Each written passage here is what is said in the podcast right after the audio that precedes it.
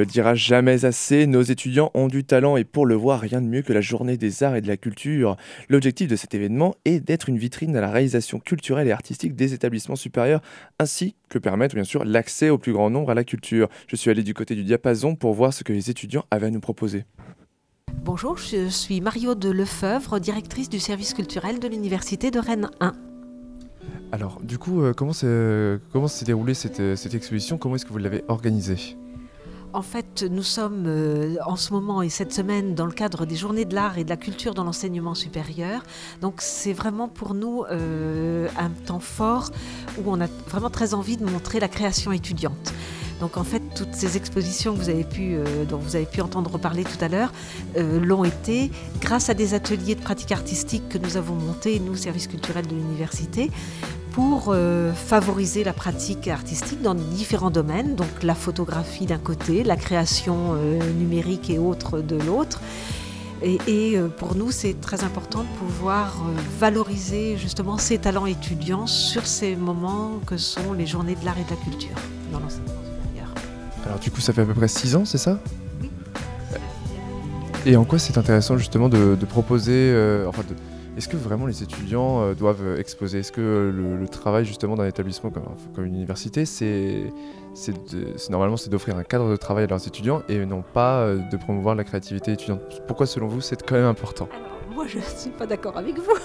Donc, je le dis. Euh, je pense que d'abord, euh, pour euh, être bien dans le cadre de sa formation, je pense que l'étudiant, il doit avoir une vie équilibrée et qu'il doit avoir un peu des espaces de respiration, que ce soit au travers du sport ou d'une activité notamment culturelle et artistique. Donc, pour moi, de, pouvoir accompagner une vie étudiante qui, à la fois, permet un épanouissement, permet des respirations et aussi potentiellement permet, euh, dans le cadre notamment d'ateliers, de proposer des, quelque part de nouvelles compétences aux étudiants qui, à un moment donné, pourront très bien leur être utiles dans le cadre de leur futur euh, et, de leur euh, professionnalisation. Donc je pense qu'en fait, ça apporte potentiellement aussi des compétences utiles à l'étudiant. Du coup, là, nous sommes au diapason. Euh, au milieu de nous, euh, enfin, autour de nous, euh, des photos. Est-ce qu'il y en a qui, vous ont particulièrement touché? Est-ce qu'il y a des choses qu'ont proposé les étudiants qui vous ont marqué cette année?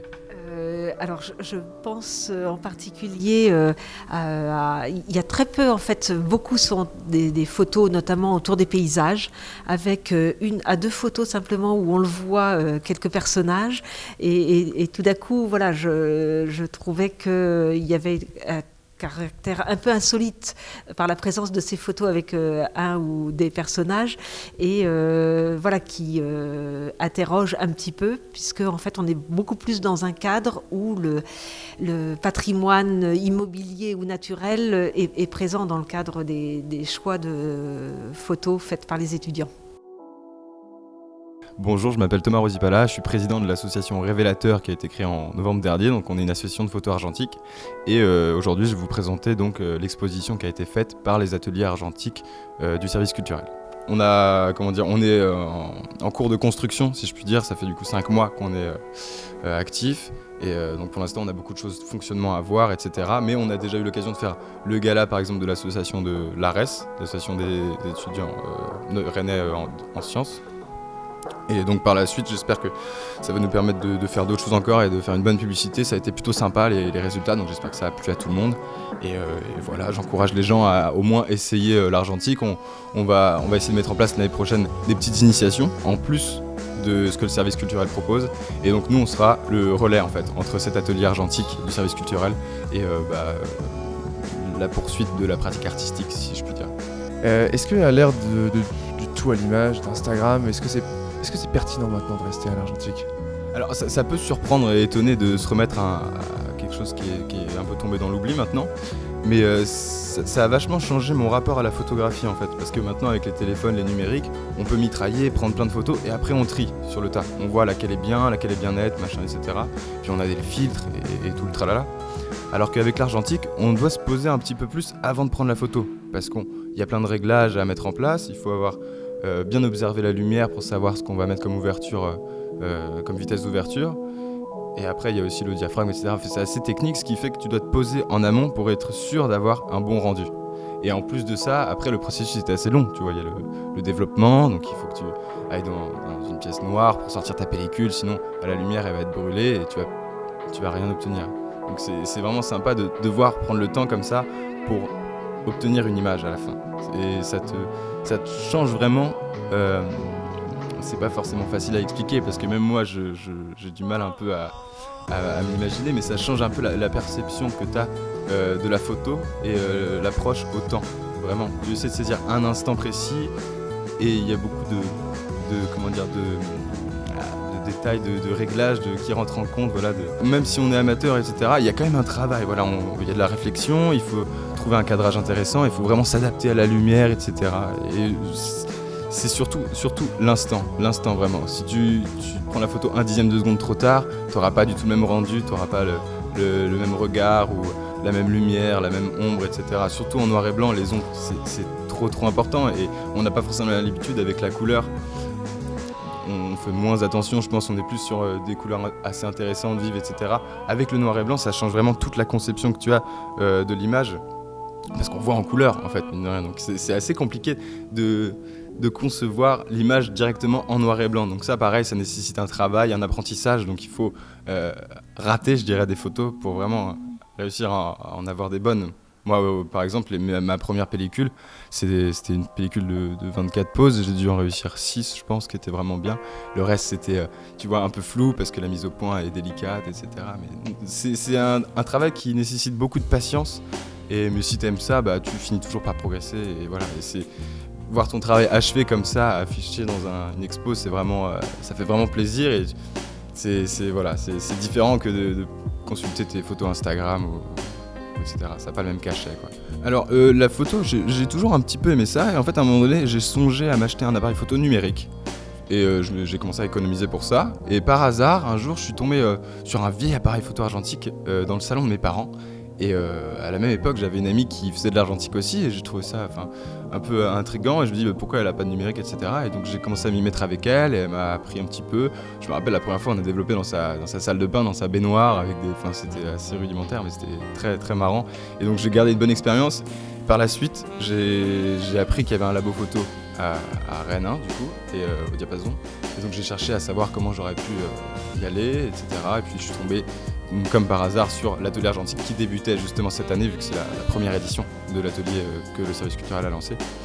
Et euh, voilà, ça s'est fait vraiment par hasard. Est-ce que tu peux, euh, pour nos auditeurs, nous décrire une de tes photos? Alors ouais, je vais prendre celle que je préfère. Bah, j'en ai plusieurs favorites à vrai dire en fait.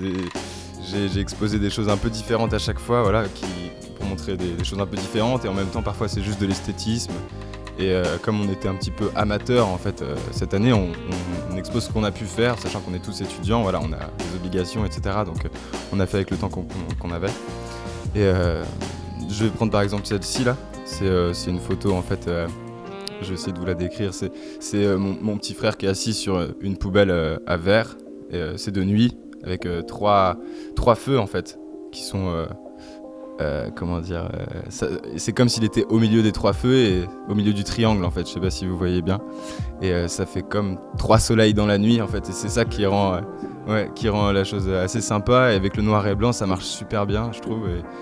J'ai réussi en même temps à avoir pas mal de nuances de gris, donc c'est assez sympa. Je trouve ça assez esthétique et en même temps c'est un peu dérangeant d'avoir des lumières comme ça très très fortes et du coup elles sont blanches alors que c'était rouge si c'était en couleur quoi. Donc voilà. Mais il n'y a pas forcément une, grande explication derrière, c'est plutôt euh, j'ai mon appareil photo, euh, je passe des bons moments avec mes amis, euh, ma famille, et puis hop, bah il y a un déclic, tu as envie de prendre une photo, une bonne situation, tu, prends l'appareil, tu as le cadre qui se forme petit à petit, et puis voilà, après ça, se forme tout seul quoi, un petit peu, c'est instinctif, c'est très instinctif comme processus. Tu fais l'instant un petit peu quoi. Je sais pas, je pense que c'est aussi le fait de, les albums photos, tu vois, de, papa qui aimait beaucoup prendre des photos argentiques et il, il aimait bien les, les, ranger dans les albums. Et puis quand on est petit, on regarde tout le temps les albums, etc. Et depuis qu'on a un numérique à la maison, bah on n'a plus ce genre de photos. Donc euh, ça m'a refait repenser à ça. Et c'est ça, et de matérialiser davantage la photo en elle-même, parce que maintenant tout est, tout est sur internet, sur, le cloud, tout ça. Donc c'est bien de, pouvoir voilà, d'avoir la photo et puis de pouvoir la regarder en famille quoi. Je trouve ça plus, je sais pas, ça me rappelle des bons souvenirs en tout cas à moi. Et donc euh, voilà. Tu en fais profiter du coup tout le monde lors de cette exposition. Qu'est-ce qui va arriver à tes photos après euh, l'expo? Tu vas les récupérer, les mettre sur d'autres médias, peut-être d'autres expositions? Euh, ouais, je pense que je vais conserver euh, certaines, mais euh, comme je l'ai dit, on a monté une association, donc je pense que c'est bien aussi de pouvoir archiver ce que les gens de l'association ont fait pour vraiment ancrer l'association dans le temps et qu'on ait voilà, toutes des archives. Et ça peut être intéressant de voir le progrès que les gens dans l'association ont fait, etc. voilà, je pense que ça fait déjà partie du patrimoine associatif, donc c'est important, je trouve, de construire vraiment l'avenir sur ça, sur les, les bonnes bases. Quoi. Ça vous a surpris cette force de proposition de la part de vos étudiants? Euh, en tout cas, ce qui euh, nous a fait vraiment plaisir, c'est voir combien, en fait, le, fait de les, accompagner et de leur donner des compétences avec euh, des professionnels, puisque c'est son Anita Goran est une photographe professionnelle qui expose aussi bien à Rennes que un peu partout en France, leur a donné en tout cas de l'enthousiasme et leur, euh, leur, leur, a donné l'envie de se dépasser. Et, du coup, euh, on voit bien toute l'énergie qu'ils ont mis euh, et, qui continuent à produire des choses. C'est-à-dire qu'ils sont tout le temps là au labo photo dès qu'ils ont cinq minutes et ils sont déjà dans les préparatifs d'autres expositions avec d'autres étudiants qui avaient envie de rendre visibles en fait des projets qu'ils ont pu faire eux dans le cadre de leurs études, mais pour lesquels ils voulaient une expression euh, par la photographie. Donc euh, voilà, ça a créé aussi de la relation au sein même de l'université et entre étudiants. Est-ce qu'il y aura d'autres temps forts proposés par Rennes ou d'autres campus également, euh, autres que les journées? Est-ce qu'il y aura d'autres choses après? Alors en fait, donc, nous, dans le cadre des journées de l'art et de la culture dans l'enseignement supérieur, on a par exemple demain un temps fort qui est celui de l'atelier théâtre où euh, les étudiants, les 14 étudiants euh, qui travaillent depuis le début octobre vont jouer le, voyage du couronnement de Marc Michel Marc Bouchard, qui est un auteur québécois. Donc euh, là encore, c'est leur capacité à se... aller au-delà d'eux-mêmes pour nous rendre euh, voilà, euh, dans le cadre d'une pièce tout, leur talent. Et puis, euh, évidemment, ça continue. C'est-à-dire qu'en fait, on a, on, a pris le parti ici à Rennes d'accompagner les projets culturels étudiants donc, et de les accueillir le plus possible ici. C'est bien qu'en fait, on a des propositions d'étudiants jusqu'à la, quasiment à la fin mai. Donc, ah oui, oui, notamment en théâtre. Euh, et, on sait que ça fonctionne chaque année, parce que ça fait plusieurs années qu'on a en particulier la SCREB, qui est une grosse association qui regroupe des étudiants qui résident dans les cités universitaires de Beaulieu, qui ont un certain nombre de clubs très divers. Il y a club jeu de rôle, enfin euh, club théâtre, club café théâtre, un pro, et euh, ils vont jouer trois soirée café théâtre et deux soirées théâtre, et on sait que ça amène du monde, quoi. C'est-à-dire que ça, fonctionne très très bien. Alors, je m'appelle Julien Kilfen, je suis étudiant en biologie, j'ai 20 ans. Euh, et puis, euh, bah, j'aime bien tout ce qui est un petit peu design, artistique, euh, manuel. Donc, un mot des mots, j'ai vu du coup le descriptif de l'exposition. Donc, c'est un espace bienveillant de créativité. Est-ce que ça veut dire qu'on peut tout faire, tout mettre, tout proposer pendant dans un mot démo bah, C'est un petit peu ce que j'ai pu euh, observer euh, lors de mes recherches pour euh, créer mon projet. C'est-à-dire que pour moi, Internet, c'est comme une sorte de fourmilière. C'est-à-dire ça, ça fourmille, ça grouille, c'est en mouvement, c'est pas figé, ça évolue en, permanence. Et donc, quand je tapais sur le moteur de recherche ma phrase, la, fameuse phrase qu'il faudra découvrir, on avait différentes suggestions, propositions de recherche. Et euh, donc euh, vraiment des, traits drôles parfois qui avaient vraiment euh, aucun sens les unes par rapport aux autres. C'est là qu'on voit qu'on trouve de tout et c'est ce qui fait aussi la beauté de, ce support. Alors pour nos auditeurs, est-ce que tu veux nous parler de ton projet? Qu'est-ce que tu as proposé du coup pour l'exposition? Alors mon projet en fait ça part, donc ce que je disais c'est un sentiment assez personnel d'internet en tant que fourmilière, quelque chose qui va grouiller et qui, fourmille. Et à partir de ça, je voulais faire un, rapport avec euh, la puissance d'Internet dans le sens où c'est un petit peu comme le feu créateur que Prométhée dans la mythologie, mythologie a donné aux hommes préhistoriques. Et qui leur a permis d'élargir leur champ des possibles. Et ben, c'est un peu pareil aujourd'hui pour moi Internet, même si c'est pas vraiment considéré pour nous les jeunes comme une nouvelle technologie, ça commence à être beaucoup ancré et, comme ancienne maintenant. Mais ça, permet quand même le, développement de, choses extraordinaires, euh, euh, une, nouvelle, ère en fait. Et euh, donc à partir de ça, moi je voulais créer un projet donc beaucoup lié à l'électricité parce que ça me plaisait, j'avais envie de faire ça, et puis quelque chose de très bricolage aussi, ce qui me manquait beaucoup dans mon enseignement de biologie actuellement. voilà, j'avais besoin de toucher quelque chose, un petit peu d'artistique, design et manuel. Et donc euh, là, c'était en fait euh, de, se perdre dans euh, les recherches qu'on faisait, être un peu parasité par toutes les suggestions que l'algorithme nous fait, qui correspondent pas forcément à ce que l'on veut atteindre, et au final devenir péter un câble, un peu devenir fou, et se rendre compte que finalement, ce qui permet de nous, comment je dirais, de nous ramener à nous-mêmes, c'est d'arrêter en fait tout ça, c'est de, dire stop. Parfois il faut savoir dire non et euh, se mettre euh, des petites limites. Et euh, c'est comme ça qu'après on, peut se retrouver avec nous-mêmes. Tu utilisais du coup la métaphore de Prométhée qui est extrêmement parlante. Du coup, Prométhée, ça finit mal pour elle.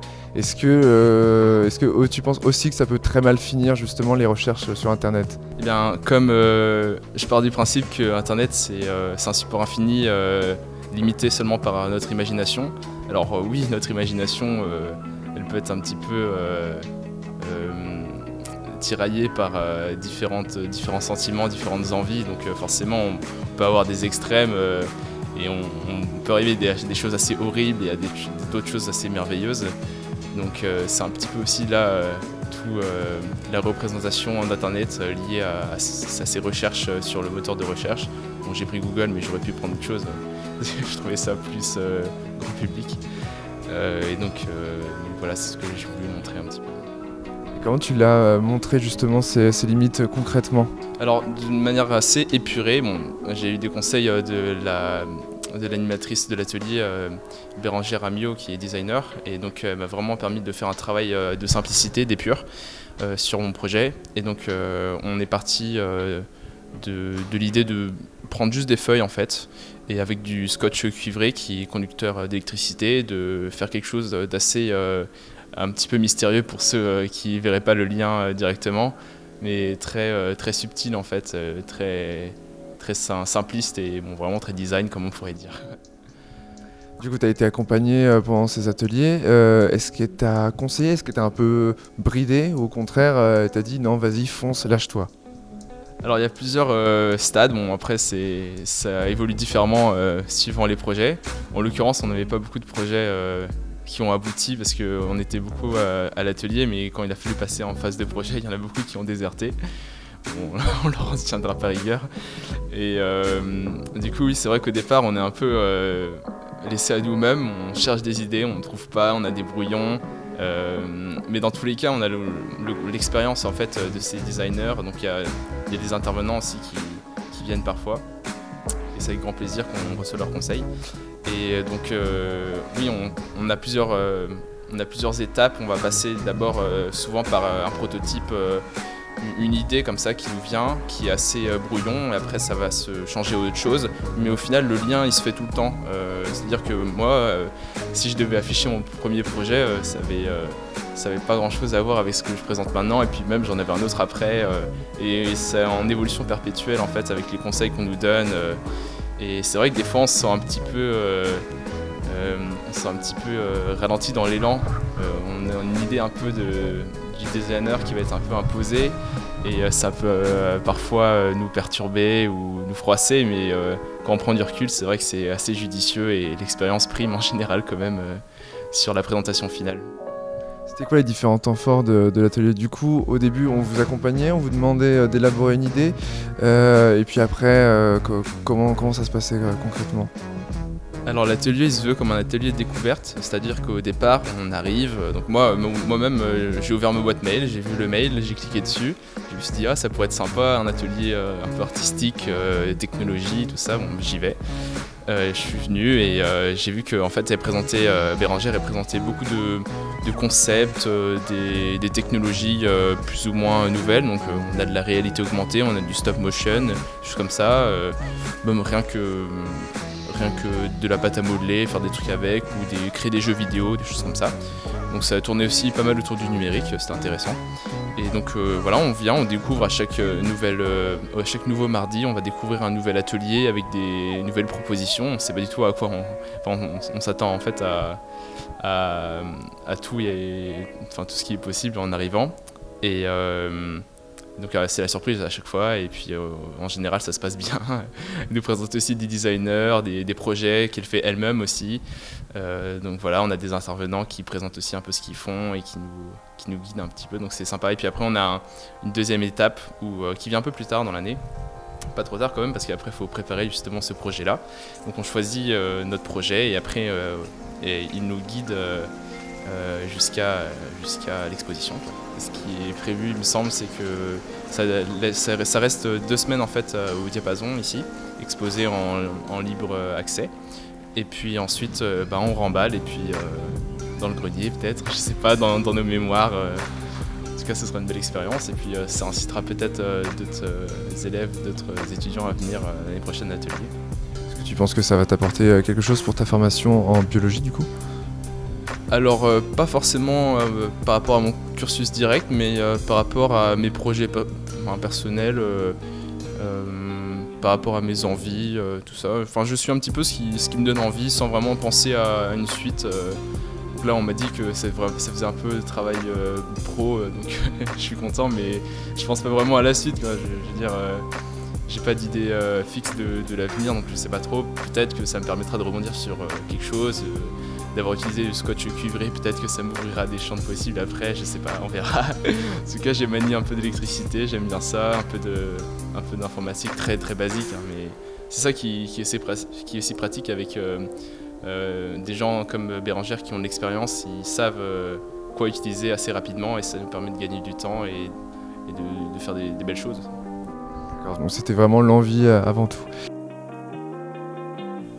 également vous aviez invité euh, une pianiste professionnelle euh, pour jouer avec les étudiants? Exactement. alors, elle ne va pas jouer avec les étudiants. On accueille effectivement l'Orchestre symphonique de Bretagne jeudi soir. Le concert est complet, malheureusement, parce qu'effectivement, c'est euh, à la fois un très beau programme autour de Philippe Glass et Jean-Sébastien Bach, mais avec comme pianiste Simone Dinerstein qui est une euh, américaine mais assez extraordinaire et qui euh, va non seulement jouer dans le cadre du concert, mais qui va rencontrer les étudiants à l'issue du concert. Donc euh, il y a un temps effectivement de partage et de rencontre avec cette pianiste un peu exceptionnelle pour lequel Philippe Glass, qui est un auteur contemporain, un compositeur contemporain, a, vraiment, il y a eu certainement une complicité entre le compositeur et l'artiste, et c'est bien qu'il lui a créé des morceaux. Merci beaucoup. Est-ce que vous voulez rajouter autre chose euh, par rapport à, ces, journées euh, de culture et de l'art? Eh ben, écoutez, en tout cas, il y a une effervescence à la fois sur euh, les, dans les deux universités, Rennes 1 et Rennes 2, et je trouve ça vraiment euh, très riche parce que ça permet aussi d'inviter les personnels, les étudiants et le public rennais, en fait, parce que tout ce que l'on fait dans nos universités, c'est aussi une ouverture sur un public extérieur, et on est quelque part des quartiers dans la ville. On a des lieux comme le diapason ici à Rennes 1 et le tambour à Rennes 2 qui sont vraiment là pour aussi provoquer ces rencontres avec un public extérieur. Donc euh, pour moi, c'est aussi important de faire un focus euh, sur ces temps forts, notamment de, ce qu'on appelle les JAS, pour dire au public extérieur aussi, venez voir un peu à la fois la création étudiante et puis euh, voilà les, les, propositions que peuvent faire à la fois les services culturels et les enseignants-chercheurs des deux universités. Ils sont talentueux, nos étudiants.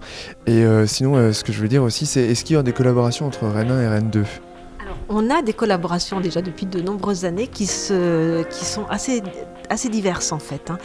Euh, ça peut être très bien. Moi, j'ai travaillé à plusieurs reprises avec un master de Rennes 2, le Magémie, pour créer des expositions ici sur des thématiques un peu scientifiques.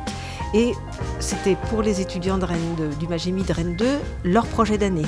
Donc avec, pour lequel nous, nous nous accompagnons avec un comité scientifique composé d'enseignants-chercheurs de Rennes 1 mais eux étant les commissaires d'exposition, les chargés de communication, les scénographes de l'exposition. Donc ça, c'est vraiment des temps très forts qu'on a vécu avec des étudiants de Rennes 2.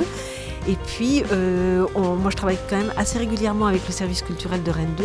Et notamment, on a développé depuis une année, euh, presque, on termine la deuxième année, sur des propositions de visite de lieux euh, des lieux d'art ou des lieux des musées pour en tout cas permettre aux étudiants et au personnel de nos deux universités d'aller dans des, euh, dans des lieux où peut-être ils vont moins que sont euh, par exemple je pense au FRAC mais aussi à l'écomusée du, du pays de Rennes. On a organisé la semaine dernière une, une visite de l'exposition sur la Vilaine. Donc voilà, c'est, on a beaucoup de partenariats les uns et les autres avec des structures du monde du spectacle vivant et nous paraissait important aussi de créer une ouverture vers des lieux plutôt euh, d'art ou euh, de patrimoine de l'agglomération rennaise. Et ça, ça fonctionne très bien. Donc on est vraiment dans un des échanges très réguliers entre les deux services culturels et aussi entre les vice-présidents en culture des deux universités.